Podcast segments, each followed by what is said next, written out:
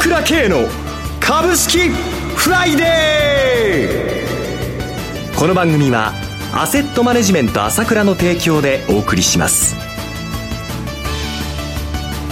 皆さんおはようございます。浜田節子です。朝倉慶の株式フライデー今日も株式投資をする上で重要となる注目ポイントを取り上げてまいります。パーソナリティは、アセットマネジメント朝倉代表取締役経済アナリストの朝倉慶さんです。朝倉さん、おはようございます。おはようございます。よろしくお願いいたします。よろしくお願いします。さて、朝倉さん、日経平均株価2万円まであと少しのところまで来てますが。全くね、ええあ、昨日ですか、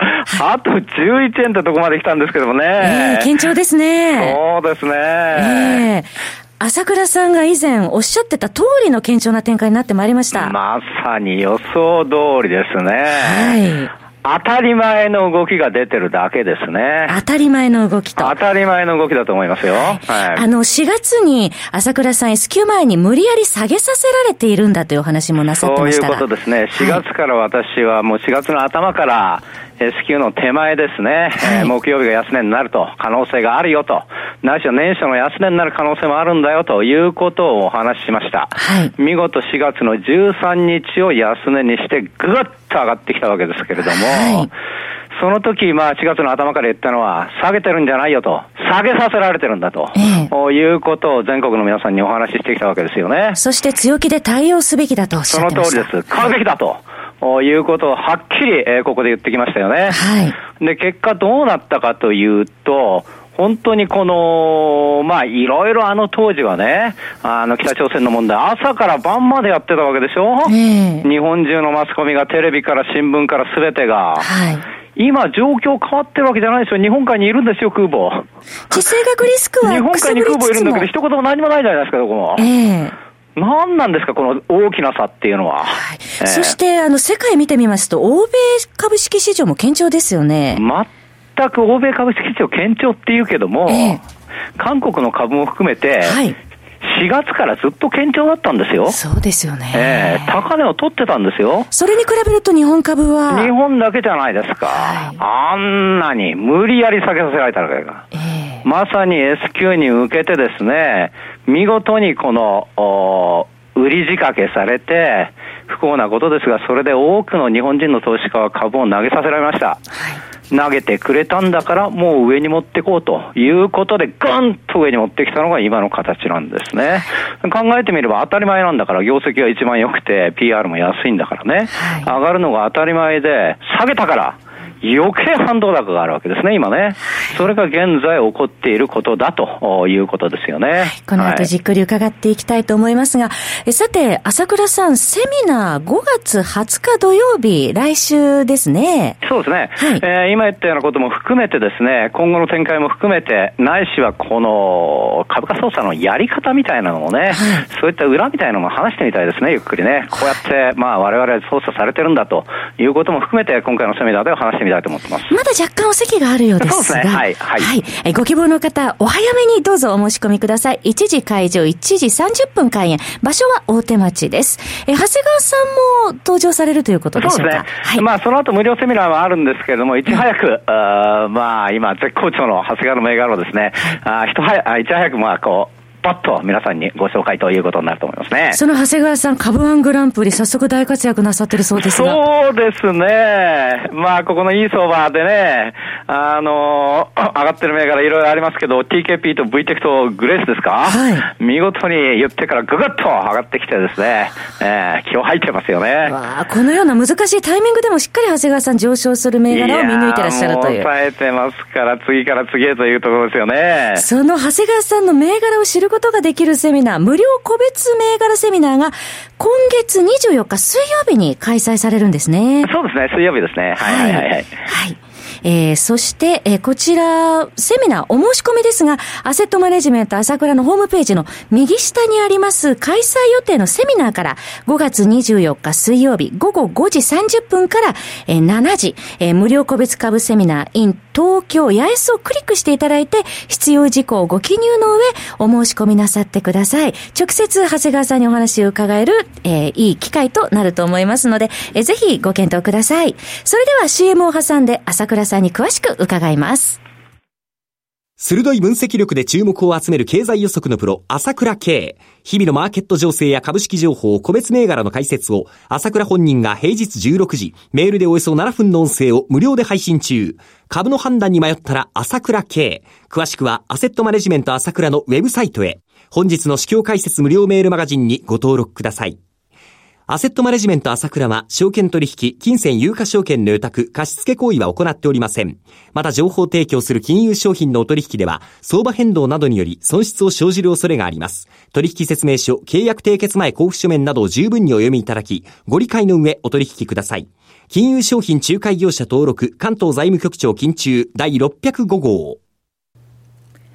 さて、朝倉さん、今日はオプション S q ですね。そうですね、はい、えー、常にこの S q に向けて上下というのがあるわけですよね、はい、ですから4月の段階でもですね、ああいうふうに大きく、為替を含めて動かしてくるという流れなんですよね。4月は円高でした、ね、そうですね、えー、4月はまさに S q の前の前のその前の日ですね、えー、4月の11日にゴンと110円を切らせてきたわけですよね。はい、えー、まさにその S q めがけて、えー、為替をですね、動かすことによって、株価を S q に向けて下げさせたということがあったと思いますよね。はい、だから今回の場合は、これは逆で、連休明けあまり日がなくて、これもやっぱり450円高したんですけれども、一気に、えー、これも非常に効率的なんですけれども、今度は逆に114円に一気に乗せてきましたよね。安ですね。えー、これでやはりこ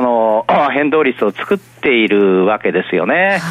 一見すると外国人投資家がですね、えー、まあその安いところを売って、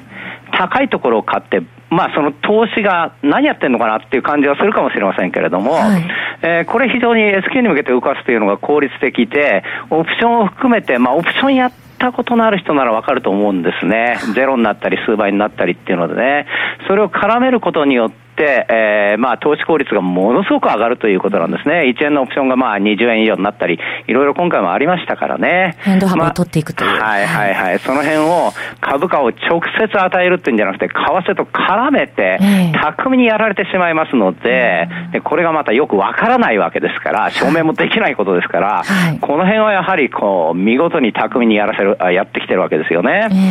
で、結果的にどういうことになったかっていうと、私もその、まあ4月買いだということをはっきりここで言ってたわけなん、言ったわけなんですけれども、はい、日本の個人投資家なんですけれども、4月1か月で5、えー、5836億円の売り越しということで、見事に投げさせられたんですね、東京、東証一部ではね。はい、から、ジャスダックも44億の売り越しということで、3月まで57億買ったのをまた投げさせられたわけですね。マザーズも投げさせられました。で、この間外国人投資家は7500億円以上買ったということで、4月に関してですね、大量の買い越しになったわけですね。はい、見事にその投げをですね、きれいに拾いました。ですからもう下に持っていく必要はないわけですね。うん、えー、ですから今度は、もともと先ほど言いましたけども、業績が一番いいのは、はい、日本の企業ですからね。日米を比べて変化率が高いのは。はい。ええー、確かにいろいろあるけれども、トヨタが決算出して、えー、2期連続減収減益だって言ってるけれども、えー為替の設定レートは105円ですからね。保守的な見積もり。非常に保守的な見積もりでやっていることなんですよね。はいで、それはそのトヨタだけの話であって、他の企業全般的に見ればですね、うん、アメリカの企業、欧州の企業に比べて一番増益率が高いわけですよ。はい、一番上がって叱るべきではないですか、本来であれば。増益率が高くて本来は一番上がるべきなんだけども、それだけじゃなくて、PR も安いんですよ。うん、PR だってアメリカ19倍でしょ？はい。日本は15倍でしょ？なんで増益率が一番高いか、あの、日本の企業が PR がこれだけ低いんですか？えー、そもそもそういう現実があるのに、売らせられてるということ自体がおかしかったわけですよね。はい、えー、えー、そこがですね、見事、あこれから、その反動があるから、まあ、この現在の相場というのがあるわけですよね。えー、その決算発表も今日ピークを迎えますけれども、良いものは素直に買われているというような状況ですね。そうですね。えー、これで、まあ、昨日もあと10円で2万円というところまで来たわけですけれども、はい非常にこの過熱感がないんですよね、相場の中にね。はい、えー、例えばやはり信用取引の残高も先先週ですか、あ先々週ですね、失礼。えー、1200億減っちゃってますからね。はい、やっぱり、どうしてもこれ、まあ、まあ、これどうしてもしょうがないんですけども、日本のその投資家層っていうのが薄い、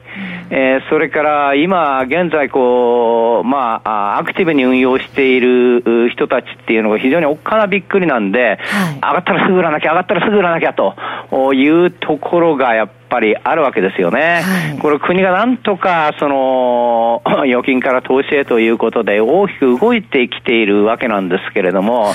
そこにまだ全般的にこう、じっくりとしたあ中長期投資というのがまだ根付かないという、そういったまあ、プロセスの段階なんでしょうがないところもあるんですけれども、それにしてもアクティブな投資家がね、またすぐってしまうという、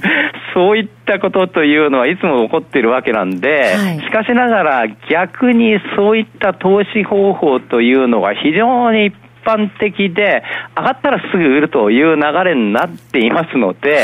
はい、全くと言っていいほど、過熱感が今度は出ないんですよね、相場に。うん、えー、要するにやっぱりこう、会議の時は相場上がるって言うけれども、はい、会議的な時の方がね。だから相場に過熱感が、まあ、騰落ですよとかちょっと上がってきたけども、基本的にこう、みんながどんどんどん買っちゃうというような過熱感は出ないですよね。ビックス指数もかなり低水準ですね。そうですね。これはまあ、アメリカの話ではあるわけだけども。ボラテリティインデックスもそうですね。やはりこれもね、えー、まあ27年ぶりの低水準ということですから、はい、まあ、安心感が広がってるっていうのも、だけどこれ面白いんだけども、日本のマスコミが書くと、ビックス指数が、あの、下がってるってことも、なんか、次なる波乱の弱、あの、が待ってますよというような、論調を強く言うんですよね。はい、これ、まあ、会社してもそうなんですその論調ばっかり強くなるんですよ。えー、えー、ビックスが下がってんだから、これ、まあ、非常にこう、投資家が安心してやってるムードなんだな、ないしはいいムードなんだなっていうより、そっち側の方が、ビックスがこんなに下がってるから大変だよっていうようなね、どうもそういう傾向があってですね、あの、水を差すってんじゃなくて、本当にそういう、解説者自身がそういう気持ちを持ってるし、それは解説者自身も多くの人に訴えようと思うんで、その人、みんなもそういう気持ちを持ってるという部分が多くて、これはなかなか治らないんですけれども。けれども堅調と。これから行く流れじゃないんですから、強気でいきましょうよはい。そろそろ番組もお時間が迫ってまいりました。お話は、アセットマネジメント朝倉代表取締役、経済アナリストの朝倉圭さんでした。私、朝倉慶が代表を務めます、アセットマネジメント朝倉では、SBI 証券、楽天証券、証券ジャパン、ウェルスナビの口座開設業務を行っています。私どもホームページから口座開設をしていただくと、週2回無料で銘柄情報を提供するサービスがあります。ぜひご利用ください。それでは今日は週末金曜日、頑張ってくださいこの番組は、アセットマネジメント朝倉の提供でお送りしました。最終的な投資判断は、皆様ご自身でなさってください